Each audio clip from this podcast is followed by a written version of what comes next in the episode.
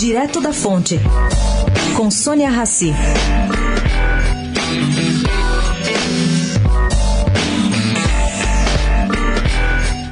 Depois de ver suas ações caírem 9% nessa semana, após as declarações de Jair Bolsonaro, a Eletrobras enfrenta uma decisão importante dia 24 de outubro, quando o Supremo Tribunal de Justiça volta a julgar a correção dos empréstimos compulsórios que foram embutidos nas contas de luz das indústrias até 1993.